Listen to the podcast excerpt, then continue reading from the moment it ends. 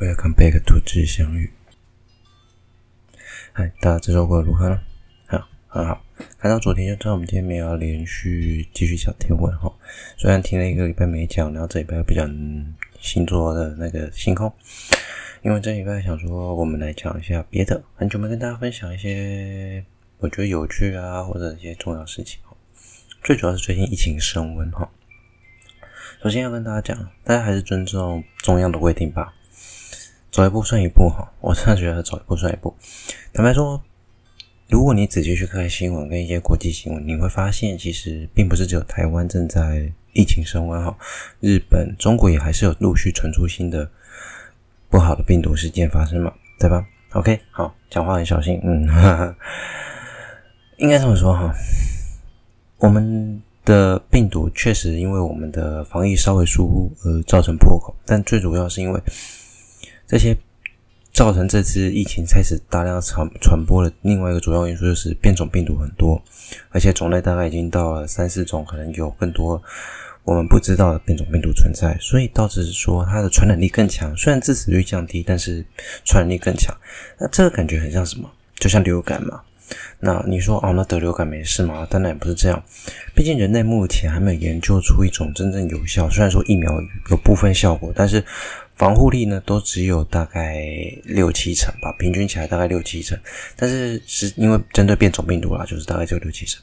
嗯，可是问题是说打了之后，就算得病了，致死率也比较低，就是说你转成重症的状况。的效果比较低，因为冠状病毒它毕竟目前我们研究这个新冠病毒的话，它的得病跟不得病的重病之后造成的后续影响不一样。有些人重病之后，他可能会长期失去味觉，然后对某些味道不灵敏，所以还是不要得病比较好啊！大家还是保持身体健康。那为了防疫嘛，我知道很多人都会说，呃，中央在隐藏什么，讲什么。对了，我也这么，我也开始会有点不信任政府，但这是。理所当然的事情，也是因为大家都很紧张，大家都想正常工作、正常生活，跟去年一样。但既然发生，我觉得，与其在那边讲那些有没有，不如先做好自身的防护工作。我觉得我自身做的也没有很好啦，有时候还是会偷懒。对啊，像是我刚才第一时间还是很习惯出门要去运动之前，哎，突然忘记啊，我们要戴口罩，又跑回来。拿个口罩再出门，戴了口罩去运动，很闷呐，很闷很闷。那当然大家就稍微忍耐一下，就虽然是这样了，啊，能尽量不出门就不出门啊。但因为我一个礼拜大概也就一两次这样学习习惯出去运动了，所以我还是会戴口罩，保持社交距离。毕竟我都很少去运动，应该也没什么人呐，大家都隔很远。OK，那。防疫期间在家也没什么事做嘛，那我们首先要先感谢的就是第一线防护人员、警察、医生等等等等护，以及护理人员嘛。那更重要的是还有外送人员，对吧？他们这阵子也很辛苦哈，毕竟大家都要外送。虽然说他们赚很大，可是问题是他们不这样做做也没办法生活，而且他们有这些，你能活下去吗？有些人现在外食这么严重，你真的能买菜吗？而且连菜市场都被封锁了，我。我家人都已经在那边靠北靠步了。哦，就是单双号那个不太方便了，买菜现在变得不是很方便哈，所以外送人员很辛苦，但是大家就一定要记得跟他说声感谢谢啊，感谢啊，毕竟你再这么想赚钱，你一天跑二十单、三十单、四十单会死的，真的会死，我不跟你开玩笑，而且最近又下雨，嘿就 combo 好啊，讲那么多。我们现在来讲防疫之后最重要一件事情，就是大家一定会做一件事情：追剧嘛，看电视。嗯，我身为一个动漫的仔，动漫人哈，就是我已经接触动漫也差不多四五年时间了哈。虽然说看的也没有特别多，不过我看漫画居多了啊。动画的话，基本上只挑喜欢的看。我今天就要介绍我从四月以来，就是他们四月新番到现在最主要的三部好，我觉得还不错作品。然后，因为这三部，我觉得他音乐都做得很好，OP 啊、ED 啊都很好听，所以我也我也花了 花了一些钱。好，那首先我要介绍第一部，是我漫画已经追很久了，我朋友介绍给我，但是我后来就已经长期非常长期追，我甚至他可以觉得他不算热门，但是他绝对可以列为接近神作，但也没有到神作了，因为以现在剧情来讲，他要成为神作的几率。有一点点难，但是如果收尾收的漂亮，它的确有可能成为神作，叫做《至不灭的你》。为什么叫自不灭？其实就在讲述一个，其实这我觉得这部作品它有点在讲述一个历史，讲述一个故事，讲述我们如何看待生命，以及对于活着的意义的价值，以及我们从主角身上看到了什么。那这部作品的好就在于说，它是在讲。他是描述一个，我稍微讲一下，主角其实并不算是人类，他是一颗一开始是石头，后来变成了狼，后来因为接触到了人而变成了人。这样听了起来，你可以感觉得到，它其实就是不断在变化。主角因为接受到了某种刺激之后，他就因类似疼痛，然后或者感伤这些刺激之后，他学会了语言，他说不生不死不灭，伤口也能迅速复原。可是他这样子长期展开了漫长的旅途，遇见了各式各样的人，可是也看着各式各样的人死去。这样漫长的旅途中，我们能得到什么？能看到什么？其实我觉得这个剧情很虐的地方是在于，他讲述了人有时候其实有万般的无奈哦。嗯，这很难说清楚。我觉得这部作品不是一个我可以用三言两语说清楚的事情哦。它真的是一部。我觉得背后有很多意义，而且故事虽然看起来一段一段，但是都有连接。那些故事是留存在主角心中，而且不会消失的。就像我们人一路走来，有些东西是不会消失。对，所以推荐去大家去看这部作品。然后 OP 一定要去看听哦，OP 不能跳过，那个主题曲一定要听哈，真的很好听。然后另外我要讲。第二部，我想先讲一下，这一部应该也蛮热门的，最近蛮多人在讨论的《奇巧计程车》哈，其实有点悬疑片的感觉啦，那就把它当悬疑片去看，侦探片，讲述一个计程车司机如何 从一个计程车司机变成侦探，最近的剧情真的太扯太扯啊！大家有空去注意一下，他们手机的页面啊，上面写的时间已经到了二零二一年的十一月哦，日子过很快哦，已经到今年十一月，不知道他那边有没有写疫情。还是东京奥运。好，这个计程车司机其实说句实在话，我们但目前的剧情我们也不知道他会演到哪里。但是这个计程车司机，他为了守护身边的人，嗯、做了一些决定。那这些抉择到底会产生怎么样的结果？我们就只能把它当悬疑片看下去。那 OP 也不错听，那有一种特殊韵味，我觉得建议大家不要跳过哦。嗯，好。快速来讲，另外一部应该算这一今年这个月也算很热门的作品，当然它可能不会很多人注意到，叫《Vivi，》，或者是里面主角 Diva 也是 Vivi 了。其实 Diva 跟 Vivi 如果真要严格讲，在这个剧情的描述中，它并不是他们是同一个人，而不是同一个人，同一个 AI。好，讲述地球在发展到某一个阶段之后，已经发展出了 AI 人工智慧的机器体，而且非常像人。然后呢，这些 AI 的智慧生命体后来在过了很久之后，发动了一场战争政变，死了很多人类。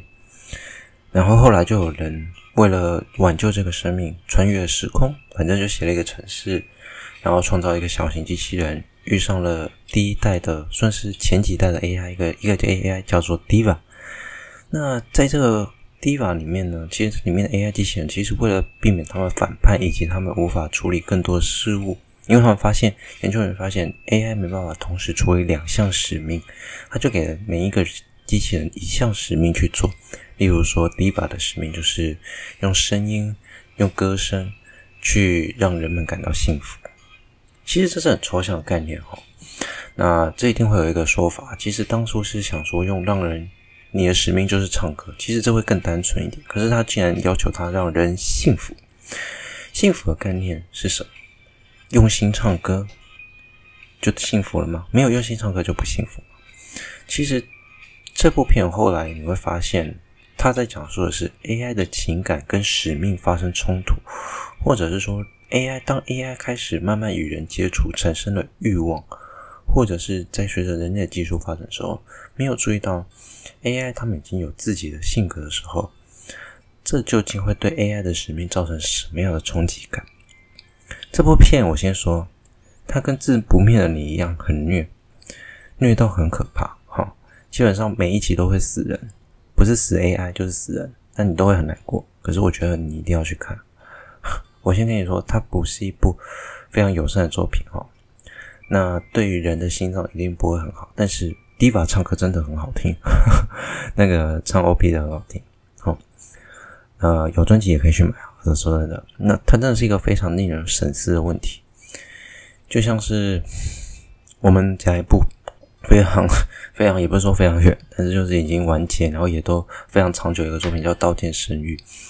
里面的同人曾经说过，他们到最后突然发展出一个 AI 的高科技的时候，人类简单来说创造了一个世界，在虚拟的空间真的创造了有自己意识、有自己想法、有自己感情的 AI 人工智慧，并且创造了那个世界，并且他们建立起了自己的国度。他曾经，哎，同人曾经说，这也不是人类应该掌握的技术，或者是说，有些技术人类发展太快，这不是现在人类应该掌握的技术。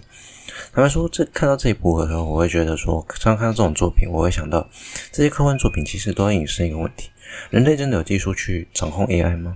当 AI 真的发展到了极致，它真的会不会反叛，有自己的意识？还有，人类不应该掌握另外一项技术，是跟我们的。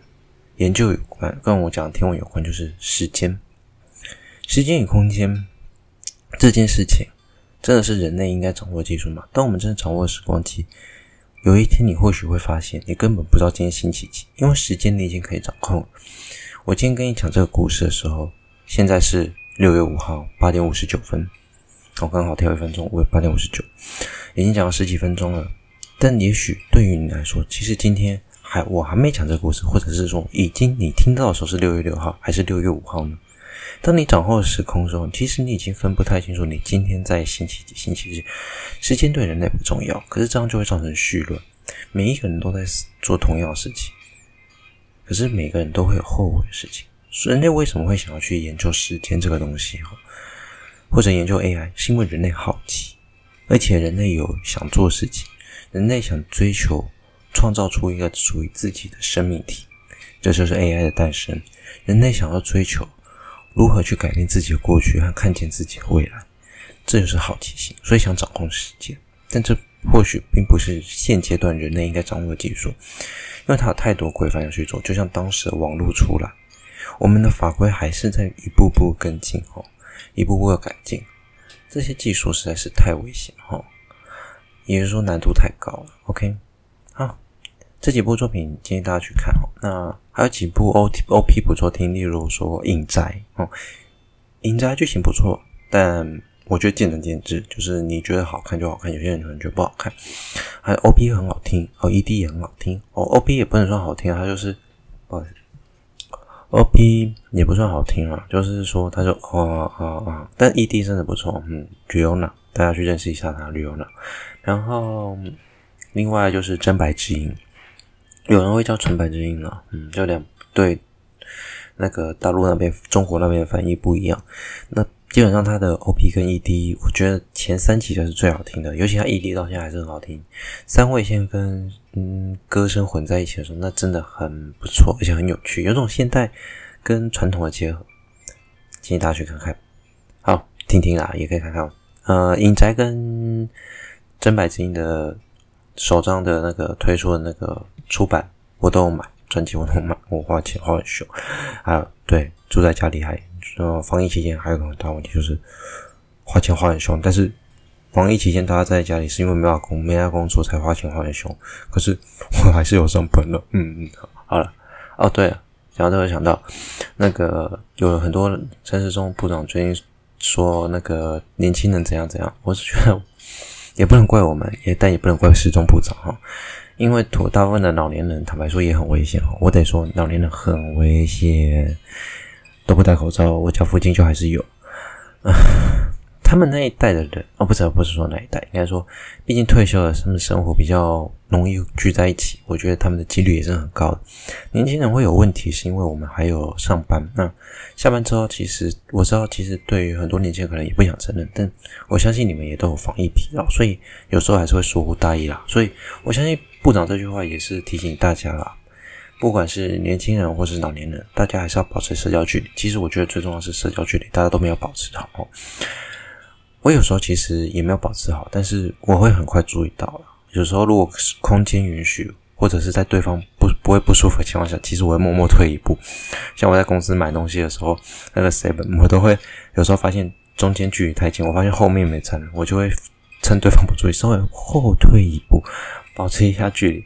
呃，并不是我怕他，也不是他怕我，我怕人家怕我，你知道吗？哦哦，好了，好，今天就到讲到这里哈，因为中途也讲很多了，很久没讲那么长，十五分钟了，嗯。啊，祝大家身体健康啊！有疫苗，我是觉得还是打一打，当然还是会有一些风险，但是有一点打跟没打还是会有差的哈。而且以后出国可能要有疫苗证明。嗯，好，那我们就下周再见。下周应该是端午节哈，我那时候应该可能会讲一些天文故事啊，然后，或者延续上次我们没讲完的部分。好，祝大家愉快一天哦，保重身体，拜拜。